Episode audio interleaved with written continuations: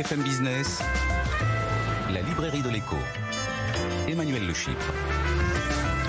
Bienvenue dans la librairie de l'écho, l'émission de BFM Business qui vous offre chaque semaine le meilleur de la littérature économique. Alors évidemment, pas d'émission sur les livres sans auteur.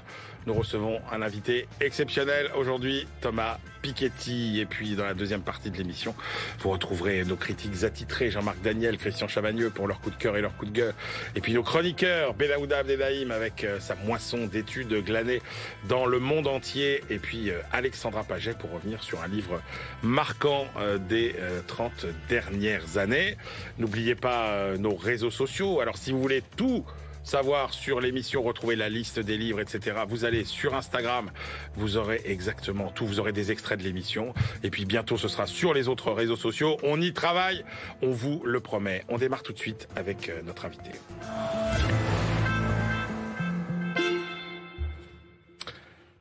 Qui vote pour qui? Et pourquoi? Quelles sont les grandes lignes de fracture géographique, professionnelle, patrimoniale qui expliquent les différences de sociabilité politique euh, des Français? Comment les clivages ont-ils évolué au fil des années? Quelles leçons tirées de ces évolutions pour le futur? Quelle politique les Français sont-ils prêts à plébisciter? Toutes ces questions sont au cœur du nouvel ouvrage de Thomas Piketty et Julia Cagé.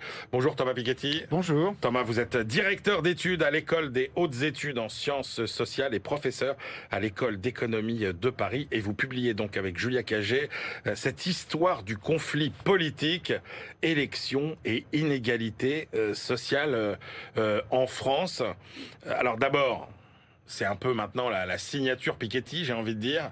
Pas de, de, grandes fresques sans une compilation inédite de statistiques. Vous l'aviez fait sur vos précédents livres sur les inégalités. Et là, qu'est-ce que vous nous offrez comme euh, matériaux à travailler.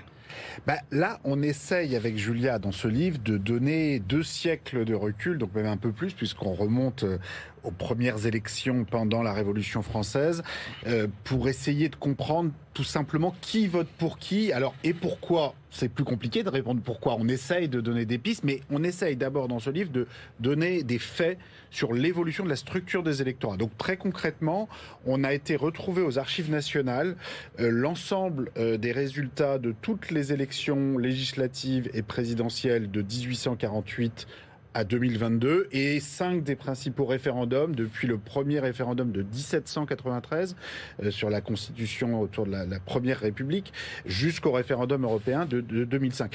Juste pour bien fixer les choses, pour bien comprendre la nouveauté, le ministère de l'Intérieur en France numérise euh, les résultats des élections législatives depuis seulement 1993. C'est-à-dire qu'avant 1993, ah, ah ça n'avait jamais été fait. C'est-à-dire qu'il bon, y avait des chercheurs s'étaient intéressés aux résultats des élections, bien sûr, mais simplement au niveau départemental.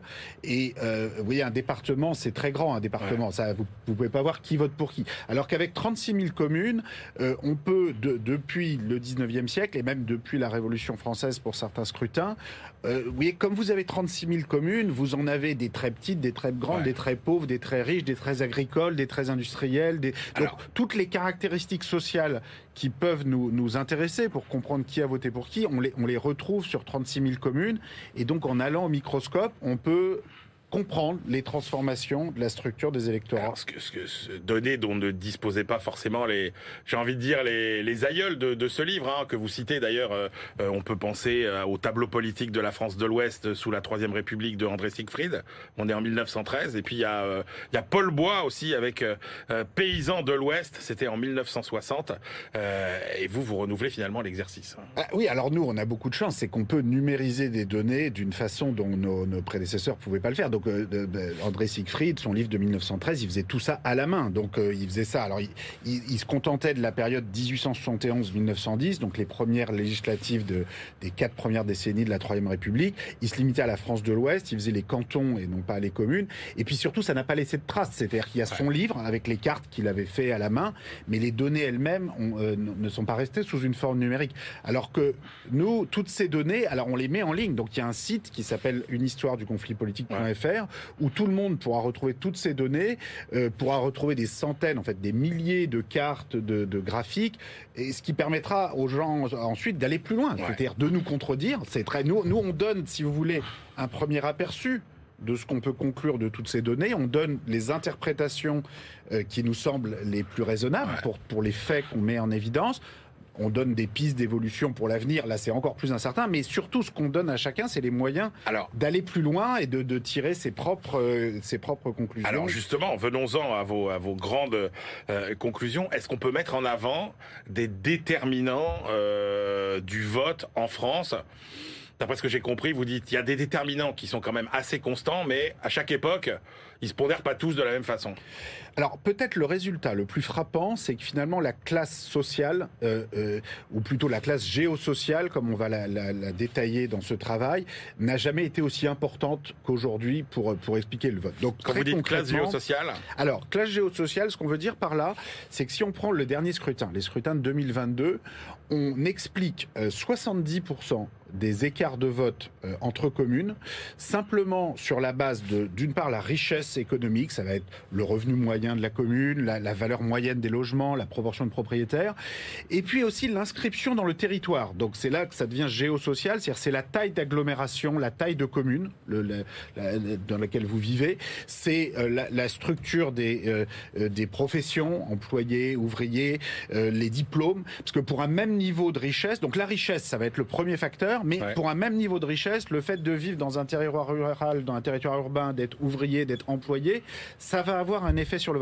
si on combine ces différentes variables géosociales, on explique 70% des écarts de vote en 2022 euh, pour fixer les choses en 1981, qui était une, mm. une élection emblématique du clivage gauche-droite. On expliquait 50% des écarts de vote, ce qui était déjà très élevé, mais moins qu'aujourd'hui.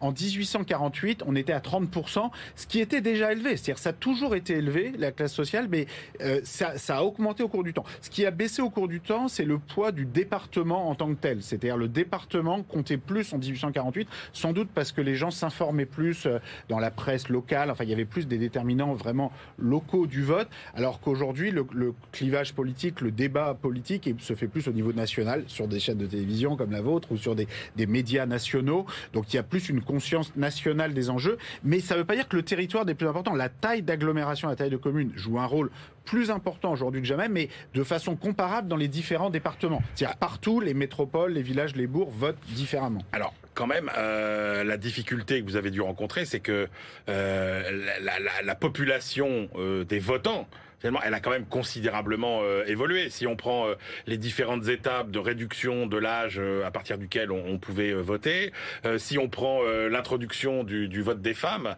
par exemple, comment vous pouvez finalement avoir des conclusions longue euh, compte tenu de, ce bouleversement de la population des, votants bah Alors on, suit toutes ces élections, donc effectivement 1848, euh, vraiment l'introduction définitive du suffrage universel masculin, puis finalement 1944 l'extension du suffrage féminin. Donc on, suit toutes ces élections. Alors du point de vue de l'importance des déterminants sociaux du vote, par exemple l'introduction du, suffrage universel féminin en, 1944-45 ne change pas véritablement les choses. Le, résultat, vraiment le plus frappant, j'insiste, c'est le fait qu'aujourd'hui, euh, finalement, le, le, poids, par exemple, dont on parle beaucoup dans le débat public, le poids des origines, euh, compte relativement peu par rapport aux déterminants socio-économiques. C'est-à-dire, je disais tout à l'heure, on, a, on explique 70% des écarts de vote entre communes avec les, critères géosociaux, la richesse, la taille d'agglomération, euh, le, les professions, le diplôme. Si on ajoute à ça euh, le pourcentage de personnes de nationalité étrangère, le pourcentage d'immigrés dans la commune, on va expliquer 3-4% des écarts de vote supplémentaires. On va passer à, au lieu d'être à 70% des écarts de vote expliqués, on va passer à 72, 73, 74%. Donc ça fait pas énormément de différence. Et ça, ça c'est important parce que ça veut dire quelque part que, en fait, ce qui compte davantage, c'est euh, la, la, structure professionnelle, c'est-à-dire euh, le pourcentage d'ouvriers, d'employés, le fait d'avoir des revenus. J'insiste sur ce point c'est qu'on a des écarts de, richesse, de revenus entre communes en France. Pour, dire les choses concrètement, vous allez dans une ville comme Roubaix, vous êtes actuellement à 800 euros de revenus par mois et par habitant. Ça fait pas beaucoup, hein, 800 euros. Euh, vous allez dans le 7e arrondissement de Paris, vous êtes à 10 000 euros par mois et par habitant, y compris les enfants, de revenus moyens.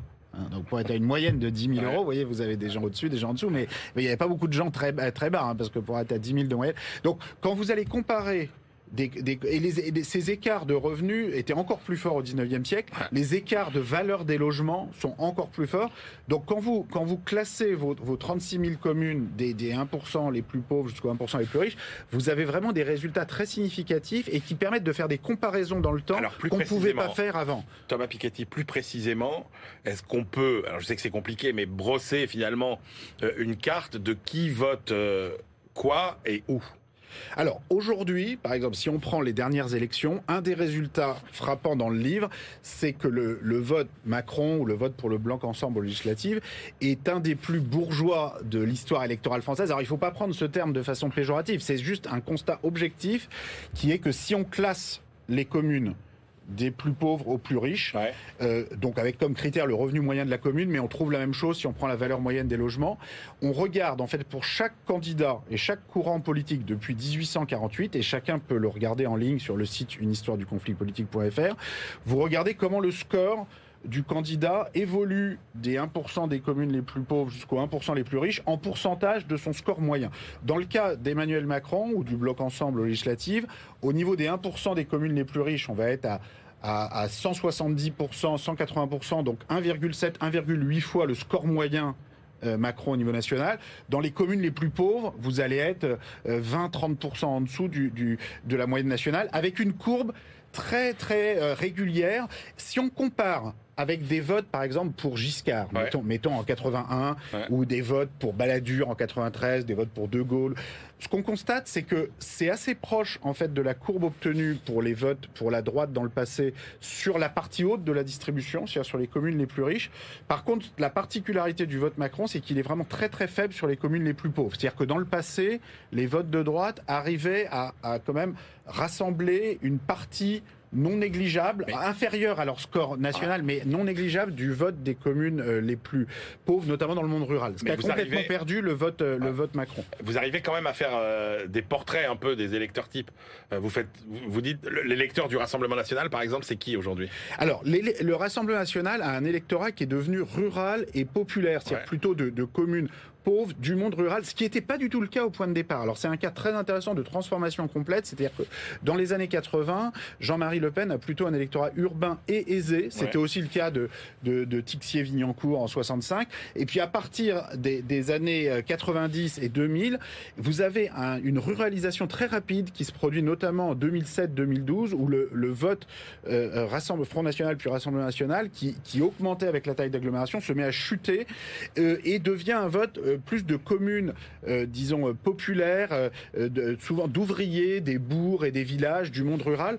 Notre interprétation, si on regarde vraiment l'évolution dans le temps, qui, est très rapide, notamment en 2007-2012, c'est que la droite, disons, classique notamment sarkozyste, euh, avec les discours sur le, le, le, Karcher, la racaille, et puis avant, avant ça, il y avait eu les discours sur le bruit et l'odeur de Chirac en 91, ont un peu aspiré la composante la plus urbaine et la plus anti-immigrée du vote FN. Et que finalement, les personnes qui sont restées au vote euh, euh FNRN ou qui se sont déplacés parfois vers le vote FNRN après cette date sont plutôt des électeurs dont le souci premier n'est pas forcément l'immigration, parce que sinon ils pourraient voter, bah, il y a l'embarras du choix, hein, pour Zemmour ou pour Ciotti, qui aujourd'hui, alors pour le coup Zemmour a un électorat qui est très urbain et très aisé, c'est-à-dire que ça, vous avez des très bons scores dans le 16e arrondissement et de façon générale ça monte avec le, le, le revenu euh, euh de la commune, la richesse économique, alors qu'au contraire le vote RN euh, diminue. Donc il y a vraiment une contradiction complète entre ces deux électorats. vous, parliez des, campagnes. Alors, par exemple, euh, s'il y a bien un endroit euh, où on n'aime pas les écolos, c'est bien euh, dans les campagnes.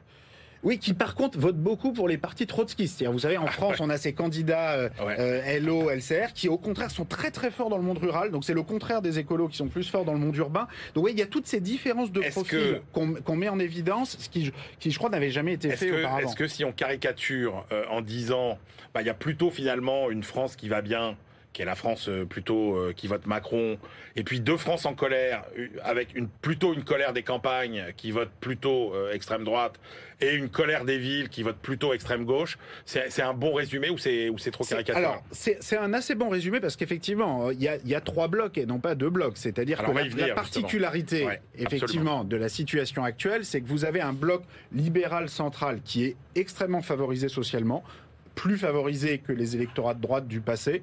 Donc vraiment un des plus bourgeois de l'histoire de France, en tout cas à ce niveau d'électorat quand vous avez 20, 25 Qui sont un peu les gagnants de la mondialisation finalement. Qui sont clairement les gagnants de la mondialisation, qui, qui rassemblent le, les électorats les plus favorisés venus du centre droit et du centre gauche, alors que les classes populaires sont divisées entre les classes populaires rurales qui vont voter pour le Rassemblement national, les classes populaires urbaines qui vont voter pour la gauche.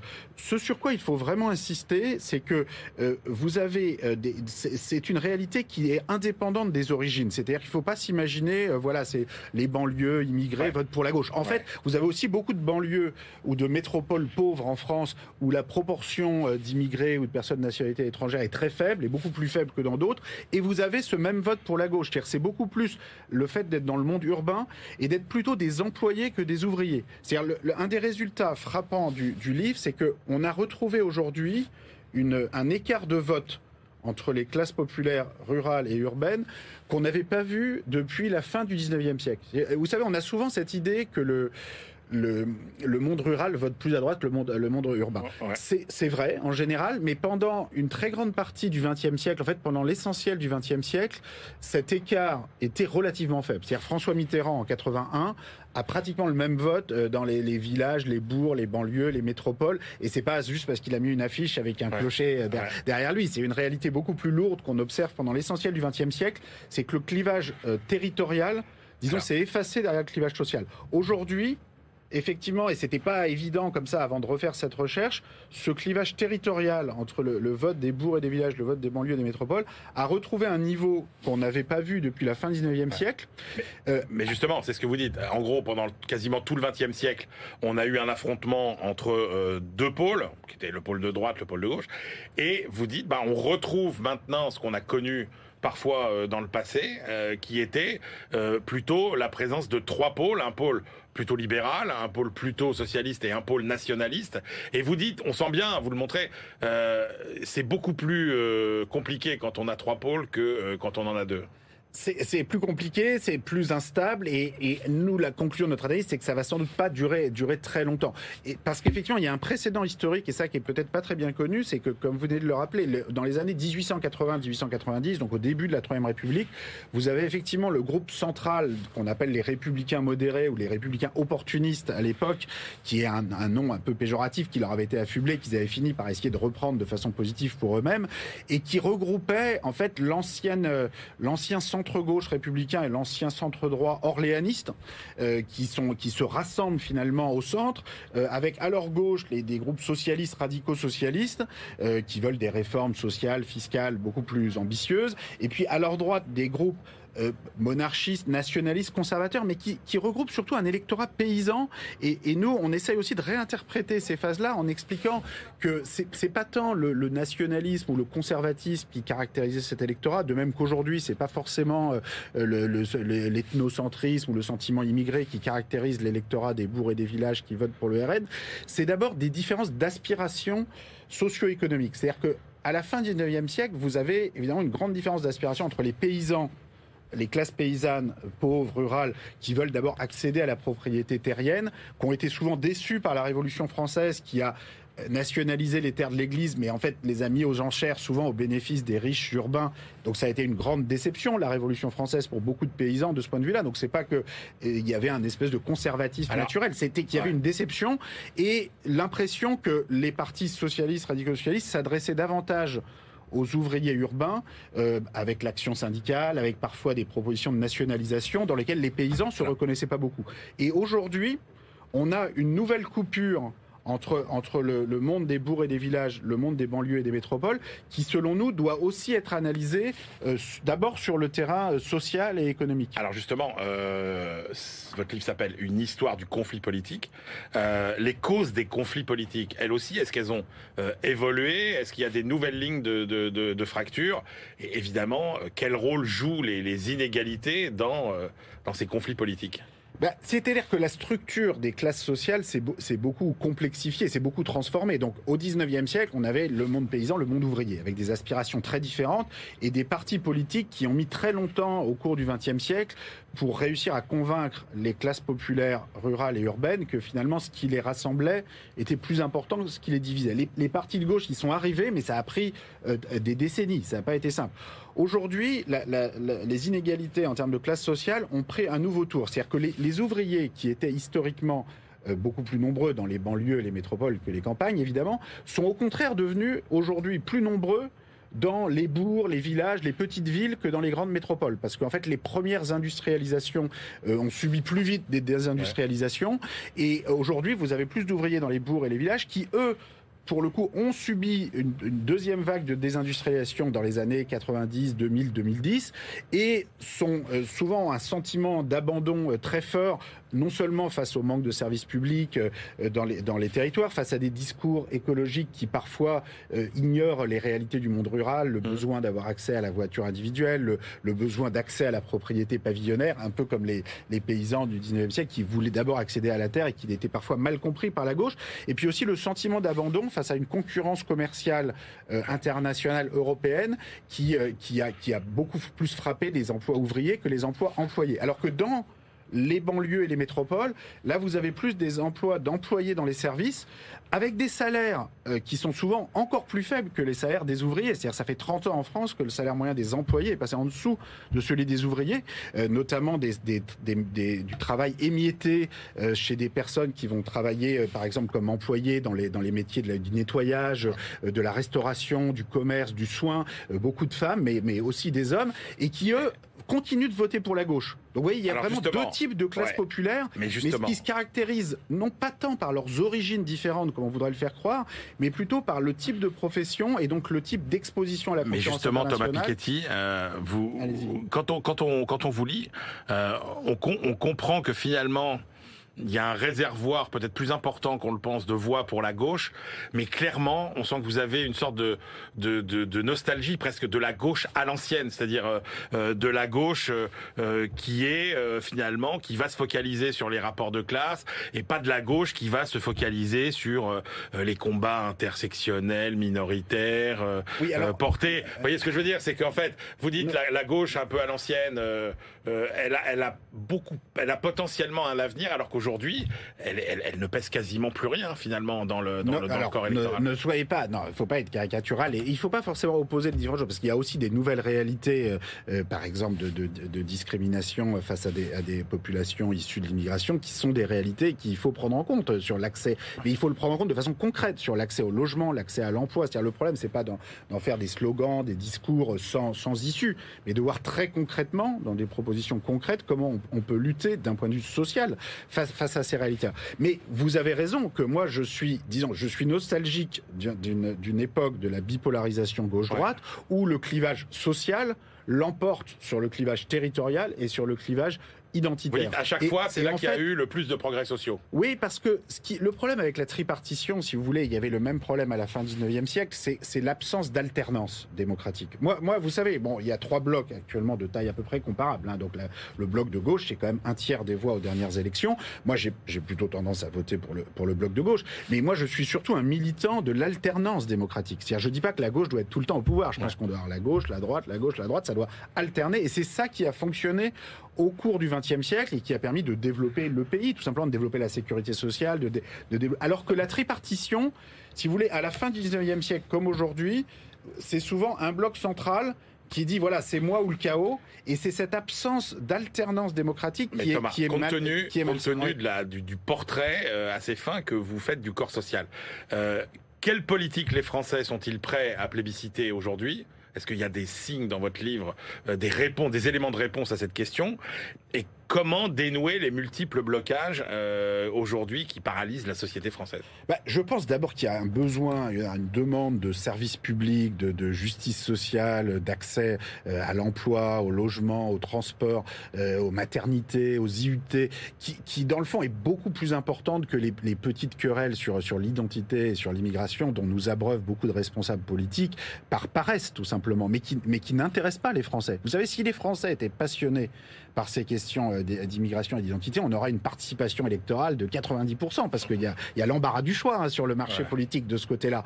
Sauf que la participation n'a jamais été aussi faible. Donc si vous avez une participation qui a chuté à ce point-là, c'est que cette, cette, focalisation du débat, en fait, n'intéresse pas beaucoup d'électeurs qui, qui, ont d'autres préoccupations. Alors, notre, nos conclusions pour la suite, c'est de dire que euh, le bloc de gauche euh, a peut-être plus de possibilités que ce qu'on prétend parfois pour reconquérir l'électorat populaire rural, et pour nous c'est très important, c'est-à-dire tant qu'on aura cette coupure entre euh, l'électorat populaire urbain et l'électorat populaire rural, le, retour à la bipolarisation gauche-droite euh, va être très difficile. Donc il y a la question des abstentionnistes évidemment du, monde urbain euh, et du monde rural, mais il y a aussi le vote populaire rural qui selon nous, peut être en partie euh, reconquis par la gauche si la gauche s'intéresse davantage aux services publics euh, en zone rurale, euh, aux questions d'abandon face à la concurrence commerciale européenne et internationale. Et là, il faudra des, des décisions unilatérales importantes. On peut, moi, je, je suis pour qu'on ait des solutions au niveau européen, mais on ne peut pas attendre les solutions au niveau européen.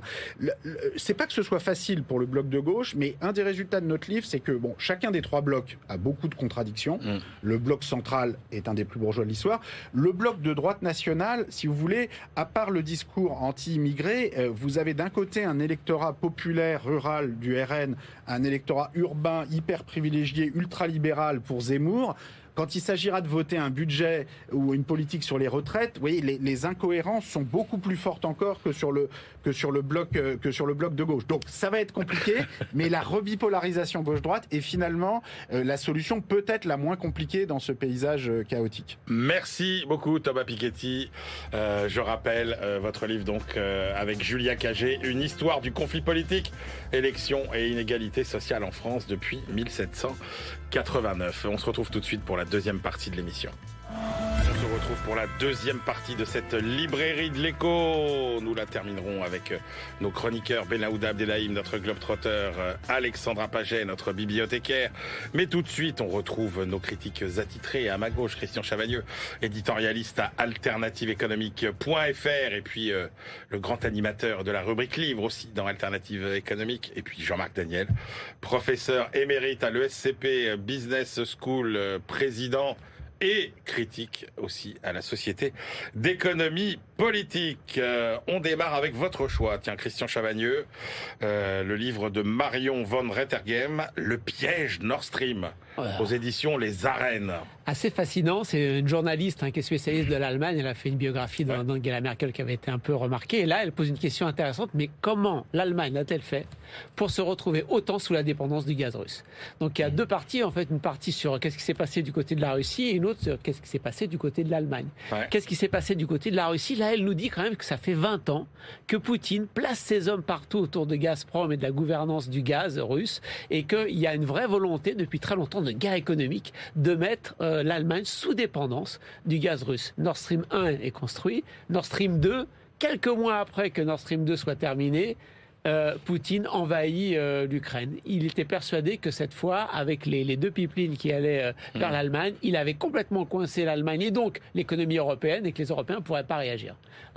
Erreur géopolitique. Erreur géopolitique qui est faite aussi quand on passe du côté allemand. Donc là, il y a plusieurs facteurs. Il y a le facteur personnel. Gerhard Schröder, l'ancien chancelier social-démocrate, qui est très proche de la Russie, très proche de Poutine, et à peine il perd le pouvoir, il va prendre énormément d'argent du côté de, de, de Gazprom, cupidité personnelle qui fait qu'il est là pour amasser de l'argent. Petite parenthèse, François Fillon chez nous, on ferme la parenthèse, c'est pas le sujet, le sujet c'est plutôt l'Allemagne. C'est mentionné, mais le sujet c'est plutôt euh, l'Allemagne. Grosse erreur géopolitique des Allemands qui pensent que, euh, vous savez, Montesquieu, la théorie du doux commerce, quand on échange avec des gens qui peuvent être un peu violents, bah, ça va les calmer parce que comme on est hmm. tous interdépendants, grosse erreur. Erreur géopolitique. Deuxième erreur géopolitique, de croire que l'Allemagne est une puissance de statu quo. Jamais ils iront essayer de euh, d'entrer dans des territoires euh, pour s'approprier des territoires. Juste une puissance de statu quo encore perdu.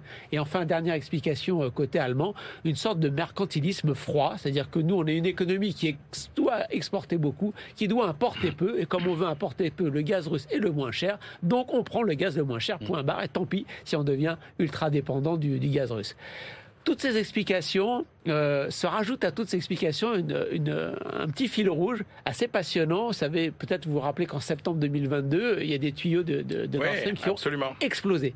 La question, c'est qui a fait exploser ces tuyaux? Et donc là, l'autrice euh, nous dit, euh, passe en revue à peu près toutes les explications qui ont été données. Alors, c'est les Américains, c'est les Allemands, c'est les Ukrainiens, c'est les Russes. Passe toutes les explications en nous disant, bon, ça, c'est complètement farfelu. Ça, c'est crédible, mais j'y crois pas. Et à la fin, elle nous dit, moi, je pense que j'ai l'explication. Savoir qui a fait sauter euh, les, pipelines. Une explication juridico-économique. je ne sais pas si c'est la bonne, mais elle tient la route et je laisserai ceux qui nous écoutent aller le découvrir. Jean-Marc Daniel. Écoutez, c'est un livre, j'ai pas lu exactement la même chose que Christian, et pourtant c'est un livre que j'ai trouvé très bon. D'abord, il y a deux livres, il vient de le dire. Il y a l'enquête sur le, le, le, le sabotage, l'explosion du, du, pipeline, qui est d'ailleurs en italique. Au début de chaque chapitre, il y a la partie, et puis il y a l'autre livre à côté qui est l'histoire de, de, Poutine. Et c'est pas tellement d'ailleurs. Alors effectivement, elle parle de l'Allemagne, elle parle de la corruption, elle parle de la, la, la faiblesse euh, de, de Schroeder, mais il n'y a pas que lui. Alors, il a parlé de Fillon, mais il, elle explique aussi que Mélenchon et Marine Le Pen sont directement impliqués dans des liens euh, assez vénéneux avec euh, avec Poutine. Derrière ça, elle explique assez bien que il y a deux enjeux chez Poutine. Il y a une espèce de clan issus de Saint-Pétersbourg, Leningrad. Donc c'est un, un, clan quasiment mafieux dans lequel il y avait Prigogine. Tous ces gens-là, en fait, s'identifient à cette ville et ils ont une espèce de, de fascination pour l'histoire de cette ville. Et derrière cette ville, c'est la grandeur impériale de la Russie. Et donc il y a une espèce de dimension là qui est une dimension euh, moins mafieuse et plus euh, à la fois inquiétante et, et plus noble d'une certaine façon parce qu'il veut la gloire de son pays et il veut reconquérir l'Ukraine, il veut reconquérir la Géorgie, il veut reconquérir. Donc elle explique assez bien qu'il y a chez Poutine un mélange de, de mafieux et de et, et d'allumer, d'illuminer. Il y a des passages où elle l'écrit comme un personnage totalement habité. Et j'ai trouvé ce portrait de Poutine passionnant. Les autres sont assez secondaires, c'est-à-dire le Schroeder, elle décrit notamment le fait que au, le soir de, la, euh, de, de la, la, soirée électorale, il arrive ivre sur les plateaux. Enfin, le personnage est décrit vraiment de façon extrêmement négative et peu sympathique. À part Poutine, personne véritablement ne, euh, n'émerge de ce livre. Et donc je trouve qu'il y a effectivement deux choses dans ce livre une analyse psychologique de Poutine et une enquête policière. L'enquête policière, c'est en italique. L'analyse de Poutine, c'est deux, deux, ou trois chapitres, mais le chapitre sur Saint-Pétersbourg est passionnant. Ce que je remarque quand même, c'est quand vous aimez tous les deux un livre, mais pas pour les mêmes raisons, c'est que c'est en général un assez bon signe de la qualité. Oui, oui, je crois que fondamentalement, on peut être d'accord, on recommande ce livre. Exactement. Et en même temps, le côté, euh, ce qu'a dit Christian est passionnant sur la vision des Allemands, de dire on peut totalement dissocier l'économie, le business, de la, de la géopolitique. Et quoi qu'il arrive, on arrivera, ils, nous livreront toujours du gaz. Oui, mais c'est assez banal. En fait, c'est, c'est, je, je veux dire, oui, donc il, bien, il se réfère à, à, le doux commerce, tout ça. Bon, elle parle de, de Willy Brandt, qui avait effectivement considéré que le commerce était un élément clé de l'os politique. Mais je, je, trouve que le portrait de Poutine, ce mélange de mafieux et, de, et d'illuminé, est quelque chose d'assez intéressant. Alors messieurs, j'ai hâte de vous entendre sur le livre suivant, qui est un ovni. Euh, alors attendez, on va préciser, c'est euh, le livre de Jean-Hervé Lorenzi et Alain Villemeur. Jean-Hervé Lorenzi, président euh, du Cercle des économistes, qui publie donc avec Alain Villemeur chez Economica, donc éditeur de, d'économie dure, hein, on va le dire, un ouvrage qui s'appelle Global Theory of Growth and Distribution. Et donc, c'est un ouvrage dans lequel il, il, dit voilà la formule magique en fait de la répartition euh, entre euh, les salaires et les profits c'est ça. Voilà. Exactement, oui. Alors c'est le retour de notre ami Jean-Hervé Lorenzi vers la théorie économique dure. Théorie économique dure, ça suppose deux choses. On s'exprime en anglais. Oui. On ne peut pas faire de l'économie. Et en équation. Et en équation. Des équations qui sont, alors je rassure l'auditeur le, le, téléspectateur, c'est assez impressionnant, mais ça reste des équations euh, assez élémentaires. En fait, c'est un peu des équations comptables. Il n'y a pas besoin, je vais dire, de sortir de Polytechnique pour comprendre. mais je suis sorti il y a longtemps, donc j'ai quand même compris et donc, le, le, le alors l'idée quand même de base dans tout ça, c'est de partir de Ricardo. Il part de, du prologue du livre de Ricardo. Où Ricardo il dit que le véritable enjeu de la réflexion économique, c'est le partage entre mmh. les salaires, les profits et les rentes. Et donc là, le livre va se concentrer non pas sur les rentes. D'ailleurs, il évacue. Il dit voilà, la grande erreur des néoclassiques, c'est d'avoir considéré qu'il fallait interpréter les salaires de façon microéconomique en disant que le salaire est égal à la productivité marginale du travail. Il faut de nouveau avoir un, analyser la situation en termes de partage entre les salaires et les profits. Alors après, donc il développe son raisonnement avec quelques équations, oui, et donc il y a un alpha qui est le terme magique qui correspond au partage entre les salaires et les profits. Et à la suite de quelques calculs, ils arrivent les deux auteurs à la conclusion que alpha qui est la part des profits doit être égal à un tiers. Et puis ensuite, ils confrontent leurs résultats à la réalité historique. Donc ils disent voilà, aux États-Unis, tant que c'était un tiers, ça a bien marché. Depuis l'année 2000, c'est plus un tiers, ça va pas.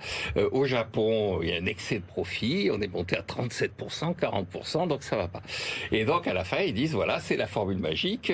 Un tiers pour les profits, deux tiers pour les Pour les salaires. pour les salaires. Alors bon, on pourrait faire des critiques à ce qui est devenu la rente. Euh, quand même, chez Ricardo, il y a le fait que les salaires sont forcément tous à peu près les mêmes parce qu'il n'y a pas de qualité de travail. C'est du travail très très élémentaire. Là, il se pose pas ce genre de questions. C'était justement l'apport des néoclassiques.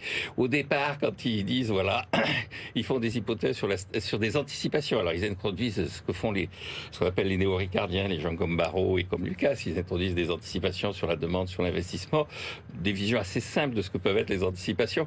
Et donc euh, c'est à la fois séduisant, stimulant sur le plan intellectuel pas totalement convaincant, même si à la fin, finalement, le deux tiers, un tiers, ce qui montre assez bien, c'est que historiquement, c'est pas totalement absurde. Et puis alors, surtout, c'est une façon de dire, il faut pas qu'il y ait trop de profit. Donc Ouais. ça, ça, ça, ça à Jean-Hervé Loris dit sa, sa légitimité de gauche. Il est resté de gauche. Allez, j'ai hâte d'entendre Christian Chavagneux. Euh, non, mais c'est vraiment un livre assez bizarre, c'est vrai, tout petit. Euh, bon, c'est quand même pas un livre grand public. hein. En anglais, Ouais. euh, même si les équations sont simples, c'est quand même plein d'équations. Et puis c'est quand même un niveau de discours très très théorique. Donc c'est pas pour ça que je le- voulais vous le lisiez un peu pour nous. c'est- pas pour le grand public. Ouais. C'est, pas sur le plan de la méthode, c'est pas tout à fait ce qu'a décrit Jean-Marc en fait, parce qu'on commence par un chapitre empirique. Bon, évidemment, Ricardo euh, s'intéresse à la répartition. Nous, on est des néo-ricardiens, donc on s'intéresse à la répartition. Ok, mais on commence par un chapitre empirique sur plusieurs plusieurs décennies. On regarde le poids des profits dans, dans l'économie. On s'aperçoit qu'en moyenne, et bon, en moyenne, en même temps, il y a un beau graphe qui montre que la distribution autour de la moyenne est quand même assez large. Donc le raisonnement en moyenne, bon, moyen. Effectivement, en moyenne, c'est autour d'un tiers.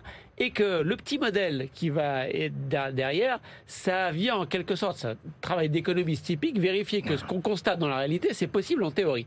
Eh ben oui, c'est possible en théorie. Regardez, on arrive à, on arrive à vous le démontrer. Et là, on s'aperçoit, le petit modèle nous dit quoi que bah, quand c'est autour d'un tiers, ça va à peu près. Et Quand ça passe au-dessus d'un tiers, c'est pas bon pour la croissance, c'est pas bon pour l'emploi. Quand c'est en dessous, c'est plutôt bon.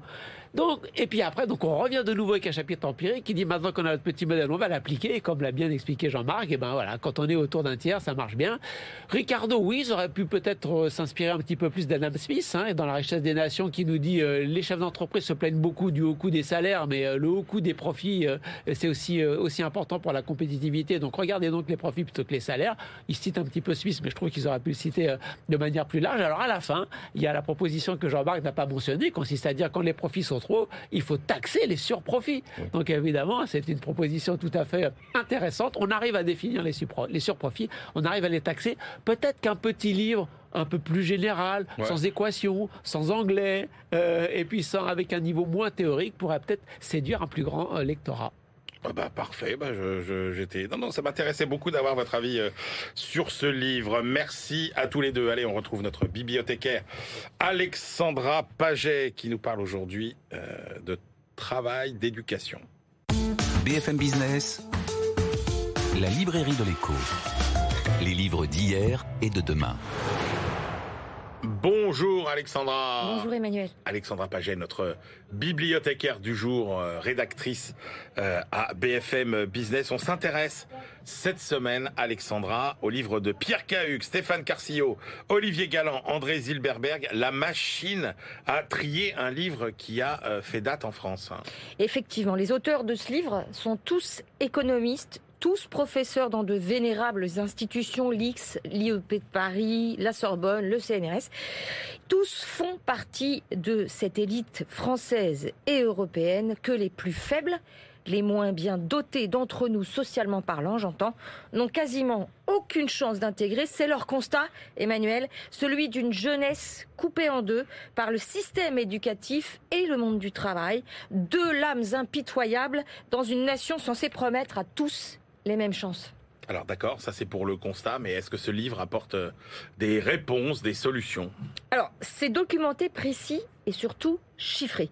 Avec mesure, sans volonté polémique, mais également sans ménagement, ce petit livre nous rappelle ainsi certaines réalités euh, douloureuses. L'abandon d'une partie de notre jeunesse inexorablement dirigée vers une trappe de pauvreté, je cite. Les transferts sociaux, bien qu'importants, bénéficient surtout aux familles ou encore aux seniors. Les 18-25 ans sont les oubliés du système, le trou dans la raquette. La plupart des dispositifs d'assistance ne concernant que ceux qui ont déjà un emploi. Premier constat. Le poids de la famille dans la réussite sociale et même professionnelle. Je vous l'apprends pas, mais c'est quand même intéressant de lire dans ce livre, l'école en France s'attache surtout à promouvoir l'élite et se désintéresse du plus grand nombre, ce qui est l'inverse de sa fonction. Le creusement des inégalités s'accroît, l'enquête PISA hein, euh, le confirme cruellement chaque année. Inégalité nourrie par la faillite de l'orientation essentiellement négative, je cite toujours le livre, hein, c'est pas moi qui le dis, la frilosité des méthodes éducatives, peu de travail en groupe, peu de place à l'autonomie, à la responsabilité et la fameuse obsession du classement, la, prépondérance du diplôme en France. Alors, ce qui a peut-être le plus changé par rapport à la, à la publication euh, initiale euh, du livre, c'est euh, quand même que sur le marché du travail, les choses ont changé. Alors, je ne sais pas, j'espère, mais euh, il, il n'en reste pas moins que ce marché du travail, il favorise quand même la précarité des jeunes parce qu'elle est en effet fondée, cette structuration du marché du travail, sur le clivage entre CDI et CDD en général, quand vous entrez dans une entreprise, vous commencez pas en, CDI en sortant euh, de l'école. Hein. Vous, vous, enchaînez les CDD en début de carrière. C'est une précarité que les dispositifs d'aide, en plus, les emplois jeunes, les contrats de formation, ne réussissent pas à corriger. Enfin, autant de constats dont les auteurs s'alarment dans ce bouquin. Il y a des moyens de faire de cette société une société également de la seconde chance, selon eux sans laxisme, sauf à laisser le pacte républicain se déliter, ce qui risque d'aboutir à une déflagration. Fin de citation. Et eh ben, c'est ce à quoi nous assistons aujourd'hui. Merci Alexandra Paget, notre bibliothécaire. On retrouve euh, notre globetrotter Benaouda Abdelhaim. BFM Business, la librairie de l'écho. Les livres d'ailleurs. Benahouda Abdelhaim, bonjour Benahouda. Bonjour Emmanuel. Alors Benahouda, on commence notre tour du monde hebdomadaire par la Chine avec euh, la dernière carte démographique du pays. Oui, il y a beaucoup beaucoup de considérations euh, ces derniers temps générales sur le déclin démographique de, de, la Chine, plus ou moins documenté. Et là, dans ce texte relayé par euh, la lettre spécialisée chinoise Ginger River, les auteurs établissent une cartographie régionale, province par province, à partir des données publiées par le Bureau national des statistiques euh, du début d'année. Principaux points relevés dans euh, l'analyse de Tsao Yue et ses collègues sur les 31 régions administratives euh, du pays, hors Hong Kong et Macao. 13 voient à présent leur population diminuer, dont les trois premières. Et des passages de relais sont en train de s'effectuer dans les dynamiques démographiques. À l'est, la province côtière du Zhejiang connaît la plus importante augmentation du nombre de résidents, alors que celle du Guangdong, pour l'industriel historique du sud, qui longtemps enregistré la plus forte croissance. Euh, cette province est en train de subir à présent une contraction démographique. Ah alors l'impact de la crise pandémique euh, a, été supérieur dans Guangdong, alors qu'il y a eu un renforcement de l'attractivité, nous disent-ils, de l'économie plus au nord, dans le Zhejiang, euh, autour du delta du fleuve Yangtze. pourquoi? Parce qu'il y a un puissant pôle d'activité qui a émergé dans tout ce qui a trait au numérique euh, secteur plus attractif pour les jeunes générations. Euh, autre effet géographique induit par l'immense essor d'une industrie, celle du véhicule électrique, euh, eh voitures et batteries. C'est le cas du Hunan, dans le centre du pays, qui, avec ce secteur, attire de plus en plus de, ce de ceux qu'on appelle euh, en Chine les migrants intérieurs. Euh, les auteurs écrivent que la population suit souvent la migration de l'industrie. Un autre facteur analysé, c'est le rétrécissement de l'écart des salaires entre la main-d'œuvre des provinces intérieures et celle des provinces côtières, ce qui contribue à modifier là aussi les flux démographiques vers certaines capitales régionales du centre et de l'ouest du pays. Une cartographie donc des richesses qui se modifie et un impact potentiel aussi que décrivent les auteurs c'est que le taux de fécondité s'avère clairement plus élevé maintenant à l'ouest qu'à l'est, à l'intérieur plutôt que sur les zones côtières. Et là, c'est plutôt euh, l'économie qui fait la démographie que le contraire. L'industrie, l'industrie qui, qui, bouge la population. Passionnant, ah, très intéressant, Belaouda, le rôle de la communauté latino dans l'économie américaine. On le suppose important, mais encore. Alors, la production économique de cette communauté latino-américaine a été calculée euh, par euh, deux professeurs de l'Université d'État d'Arizona, partenaire avec une banque, la Wells Fargo. Et selon eux, euh, selon leurs calculs, la communauté latino-américaine aux États-Unis a produit 3200 milliards de, de dollars. Alors, 3200 milliards de dollars, nous disent-ils, ça se rapproche de la production de l'Allemagne dans son ensemble. Euh, c'est ce parallèle ou disons cette analogie euh, euh, que met en avant ce rapport de l'organisation Latino Data Collaborative. les chefs de file de cette communauté, bien entendu, dans leurs diverses tendances politiques, c'est-à-dire démocrates ou, ou, républicains, ne manqueront pas de faire valoir ce, poids croissant dans la dynamique économique américaine. c'est le sixième travail de recherche annuel effectué sur le sujet et et cette communauté a maintenant des, euh, comment dire, des arguments politiques massifs euh, dans leur sens. Entre 2011 et 2021, 10 ans, cette économie par les hispaniques, comme on dit là-bas, telle qu'elle est définie et calculée en fonction des critères existants de recensement, euh, aurait connu la progression moyenne parmi les plus élevées au monde. C'est-à-dire que cette communauté peut être comparée dans sa dynamique économique à la communauté indienne en Inde ou la communauté chinoise ah en Chine. Euh, et lorsque les auteurs procèdent non plus à des comparaisons extérieures mais intérieures, là on sort de la théorie, des parallèles, disons, construits intellectuellement. Les revenus des latinos euh, ont augmenté de 4,7% en taux annuel sur ces 10 ans, mmh. hausse pratiquement 3 points au-dessus euh, de celle des, ah Américains, des autres communautés prises dans leur ensemble. Mmh. Leurs achats de biens et services, là aussi, 2 points euh, supérieurs également. Donc une, une, clientèle très intéressante. Il y a l'explication de la démographie plus dynamique, euh, mais il y a aussi euh, leur taux d'activité, leur insertion dans la, la, population active qui monte en même temps euh, que monte leur productivité. Denis Hoffman et José Jurado l'attribuent notamment au progrès en matière de formation. Ils nous disent que sur 10 ans, dans cette communauté, le nombre de titulaires d'une licence universitaire a progressé de 6,8% par an, mais leur proportion de diplômés du supérieur reste inférieure à la moyenne nationale, ce qui atteste du chemin qui reste encore à parcourir Et dans ce document tourné vers, il faut le dire, une exploitation très favorable euh, des données euh, statistiques euh, et du recensement, il faut quand même relever qu'il est plutôt mis de côté un facteur lourd qui pourrait affecter ce tableau. C'est le taux de pauvreté qui est plus élevé et qui persiste à être plus élevé. Alors ça atteste du chemin qui reste à parcourir, mais ça atteste aussi du chemin euh, parcouru. Euh, Exactement. finalement.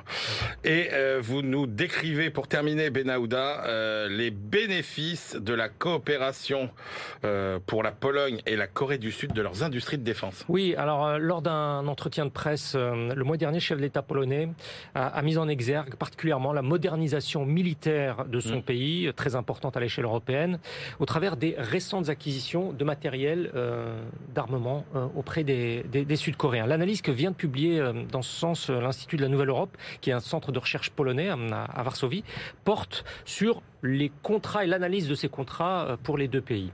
Depuis l'invasion russe de l'Ukraine, une étroite coopération a été initiée, profitant à la Pologne comme à la Corée du Sud, selon Jakub Witsak.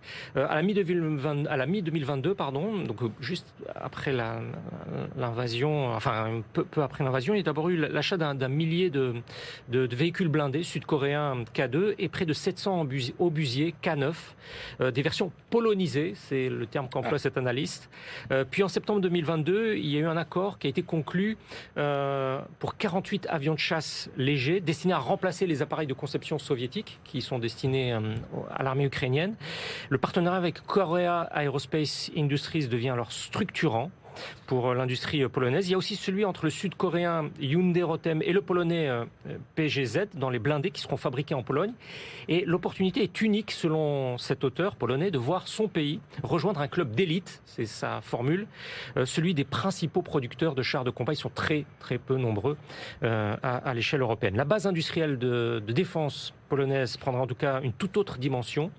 Euh, la Corée du Sud consent, on le voit, de très importants transferts de technologie, de technologie mais l'analyste euh, explique que si ce fournisseur asiatique peut escompter devenir le quatrième exportateur d'armement euh, au monde d'ici à 2027, c'est vraiment parce que la Pologne devenu son client numéro un, aura largement contribué à cet essor. Et par là même, d'après l'auteur, Séoul euh, renforce son statut d'acteur d'importance dans les relations et la sécurité internationale. Pour ainsi dire, dans ce raisonnement, les remerciements de Séoul seraient à adresser à Varsovie, qui devient le septième budget militaire de l'Alliance Atlantique de l'OTAN.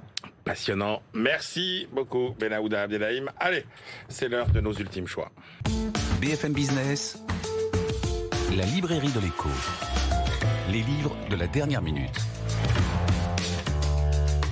Jean-Marc Daniel, quelle est votre dernière sélection pour aujourd'hui Alors j'ai choisi le dernier livre de François Langlais, notre ami François Langlais, qui s'appelle Combien de temps ça va durer? En fait, c'est une compilation euh, plutôt à florilège, parce qu'elles ne sont pas toutes là, de ses chroniques sur RTL depuis 7-8 euh, ans. Et donc euh, elles sont rassemblées par thème. Ce qui est toujours intéressant dans ce genre de littérature, c'est de voir comment ça vieillit. Alors comme c'est un florilège, il s'est débrouillé quand même pour retenir celles qui ont le mieux vieilli. et on retrouve François Langlais c'est-à-dire euh, il, il, est très critique sur le Brexit, il s'interroge sur l'avenir de l'euro, il se pose des questions sur le déficit et sur la dette. Et donc euh, ça permet à la fois de se remémorer l'actualité, et puis c'est écrit et de façon agréable. C'est souvent bien écrit. Oui, exactement. Non, il a une, il a une vraie plume au sens qu'il a. Et voilà, c'est une de ses forces en tant qu'économiste, c'est qu'il écrit bien. Après l'exercice de la de la publication de chroniques est compliqué parce que il y en a pas tant que ça qui, tiennent la route, mais euh, en même temps, c'est le livre le plus facile à faire. Hein. Oui, absolument. absolument. Bah, il faut faire un choix. Il faut faire un tri. Il faut faire un choix. Christian, votre dernier choix ah, Moi, bah, rien à voir avec François Langlais. C'est un livre académique, pratiquement 1000 pages au seuil. Colonisation au pluriel, ça s'appelle. Ça revient sur les colonisations françaises avec une approche assez originale, puisque vous savez qu'on relit toujours l'histoire à partir de, notre époque. Et donc, le livre commence par les traces actuelles de la colonisation, puis les indépendances, puis la colonisation, puis la première colonisation fin 17e, début 18e, et même toute une partie, ce qui est assez rare, sur euh, l'Afrique médiévale, sur les, territoires avant que les Blancs arrivent et, et colonisent c'est plein de petits chapitres. Euh, ça parle d'économie, de culture, de politique. Euh, c'est vraiment complètement, euh, c'est très intellectuel. C'est assez passionnant. On picore à droite à gauche, mais au fond, quand on a fini le livre, dirigé par Pierre Singavarello, qui est un économiste historien assez, assez connu, eh ben, on a une somme absolument magnifique qu'on garde à côté de soi sur la colonisation, bah. sur les colonisations françaises. Bah, ça méritait peut-être un une discussion entre vous. Ah, c'est assez, c'est, c'est, c'est, euh, on picore plein de petits chapitres, c'est assez difficile d'en, rendre compte et, d'en débattre. Donc, mais je veux quand même le signaler, c'est un énorme travail. Un de cette rentrée. Avec plusieurs dizaines d'auteurs et d'autrices. On y va. Bah, écoutez, moi, je vais vous parler, alors, euh, pareil, dans un style très différent. Euh, le droit du travail, droit vivant, 2024, c'est la 32e édition de ce droit du travail. Pourquoi j'ai choisi de vous en parler? Un, parce que d'abord, Jean-Emmanuel Ray, l'auteur, euh, qui est un des plus grands spécialistes du droit du travail, méritait un hommage euh, appuyé. Et puis deux, pour montrer que euh, bah, finalement, oui, ça a un intérêt tous les ans de d'actualiser ce, ce, droit du travail parce qu'il se passe énormément de choses, à la fois en termes de, de nouvelles lois, et Dieu sait si les dernières années ont été riches, à la fois en termes de jurisprudence aussi. Donc oui, comme le dit le, la couverture du livre, le droit du travail est un droit vivant. Jean-Emmanuel Ray, donc droit du travail, vivant. C'est aux éditions Liaison sociale. Voilà, c'est la fin de cette librairie de l'écho. On se retrouve la semaine prochaine et d'ici là, bonne lecture.